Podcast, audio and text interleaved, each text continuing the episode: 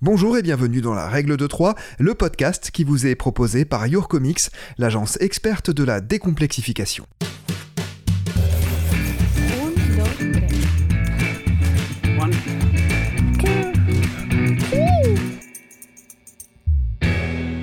Dans chaque épisode, nous allons à la rencontre de personnalités fortes, détonnantes, extraordinaires. Elles évoquent leur parcours, leurs joies, leurs difficultés aussi. Elles délivrent également trois conseils qui leur paraissent être les plus importants pour avancer dans leur vie.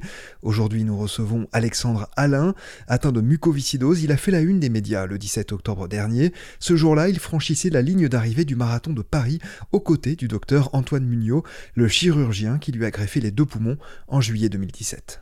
Alors, euh, je m'appelle Alexandre Alain, j'ai 26 ans. Je suis né avec une euh, petite particularité, on va dire, qui est la mucoviscidose. Et euh, j'ai été greffé des poumons en juillet 2017. Alors la mucoviscidose, c'est une maladie génétique, donc je l'ai depuis que je suis né, mais moi on me l'a diagnostiqué à l'âge de 2 ans, car auparavant le test n'était pas automatique à la naissance sur les enfants. C'est une maladie qui touche plusieurs organes, mais on va dire que les deux principaux organes qui sont touchés, c'est le système digestif et euh, l'appareil respiratoire. Et donc chaque mucoviscidose est différente selon les personnes. Euh, certaines personnes peuvent être touchées plus du côté euh, digestif, d'autres plus du côté respiratoire. Moi, j'ai eu un peu le combo des deux. Le marathon, une épreuve physique comme en écho aux épreuves de la vie, comme un pied de nez aussi à l'adversité.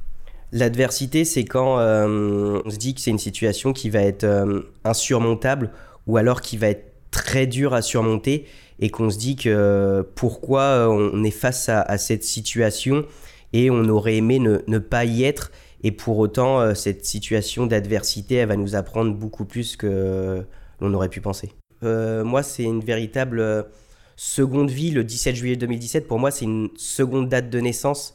Euh, je pourrais la mettre sur ma carte d'identité.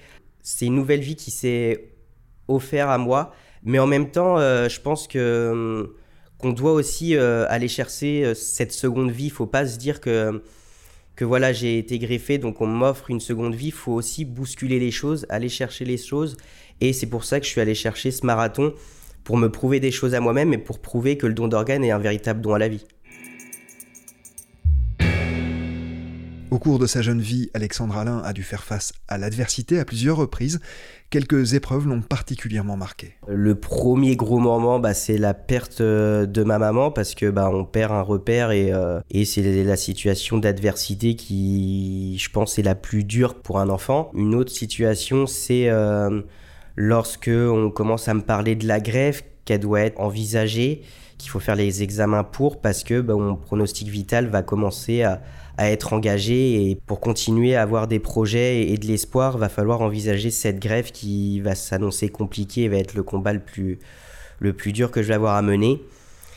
Et la dernière situation d'adversité, c'est lorsque moi, euh, j'accepte euh, dans ma tête euh, ce greffon mais pour autant mon, corps ne l'accepte pas et donc je dois faire face à, de nombreux épisodes de rejet euh, la première année après ma grève et je comprends pas parce que moi je me dis que j'ai envie de ces poumons pour continuer de vivre et pour autant mon corps euh, les rejette donc il euh, faut que je trouve la clé il faut qu'on trouve la clé avec les médecins. En dépit de ses coups du sort, Alexandre Alain a su se relever à chaque fois en s'appuyant sur des ressources bien précises.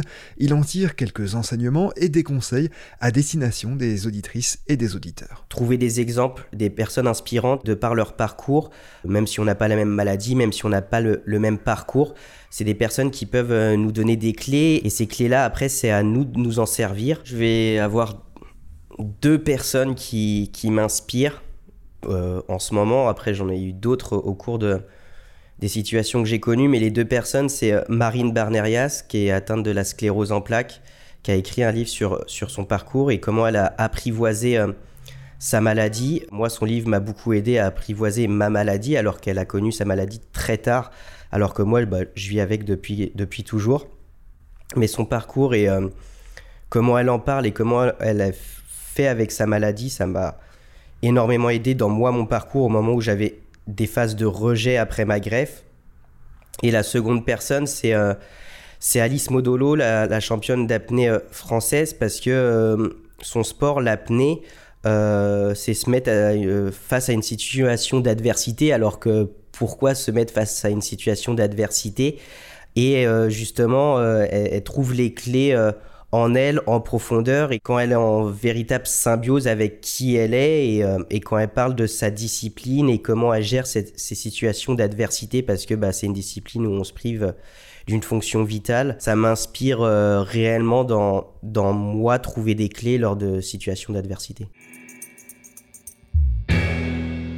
Le second conseil, c'est euh, visualiser l'adversité, s'y préparer, c'est de savoir quel type d'adversité je vais avoir à faire pour pouvoir m'y préparer au mieux.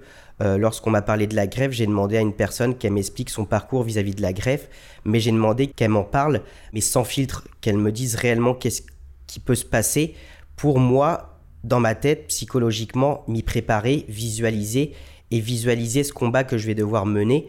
Et ça a été pareil sur le marathon, ça a été cette visualisation de la souffrance, mais comment j'allais pouvoir passer outre cette souffrance. Et je pense qu'on n'est jamais mieux préparé que lorsqu'on connaît réellement à quoi on va devoir s'affronter. Le troisième euh, que je pourrais donner, c'est que euh, tout réside en soi. On a chacun les, clés, mais euh, faut faire ce travail sur soi, d'aller les chercher et de mieux se connaître parce que les situations d'adversité permettent de se révéler aux autres, mais de se révéler aussi à soi, de savoir qui on est réellement au fond de soi. Moi, c'est les projets qui m'ont permis de dépasser cette situation d'adversité euh, c'est ce Tour d'Europe, c'est ce Tour de l'Atlantique, c'est ce marathon. Euh, c'est ces projets-là, moi, qui me font vivre et qui me font euh, dépasser cette situation d'adversité. Et à travers ces projets, c'est montrer que cette adversité, moi, c'est devenu un moteur et ça fait partie intégrante de moi. Et maintenant, cette adversité, elle m'a offert mais, des centaines de choses tellement plus belles et euh, une vie que j'aurais certainement pas eue si j'avais pas connu ces situations-là avant. Plus euh, la vie nous a mis face à des situations d'adversité, plus on devient fort et plus on relativise vis-à-vis de problèmes en fait, qui ne sont pas des problèmes et il faut, faut déstresser un peu quand même. Alexandre insiste, c'est la coopération qui lui permet d'être aujourd'hui en vie et d'aller au bout de ces défis incroyables. C'est aussi en s'appuyant sur la présence du docteur Mugnot qu'il a pu surmonter les difficultés de souffle et de rythme apparues durant la course et en particulier au 25e kilomètre. Oui, je pense que euh, l'adversité, on doit la, privaser euh, soi-même au fond de soi, mais euh, faut pas se couper du monde à se dire qu'on va trouver seuls les solutions. le partage, l'entraide face à ces situations, euh, apporte beaucoup. Chacun peut apporter à l'autre parce que moi j'ai connu une situation au 25e kilomètre, mais d'autres personnes qui courent avec moi ont connu cette situation plus loin. Et en fait, c'est euh, chacun qui peut s'aider et qui peut être un moteur pour l'autre.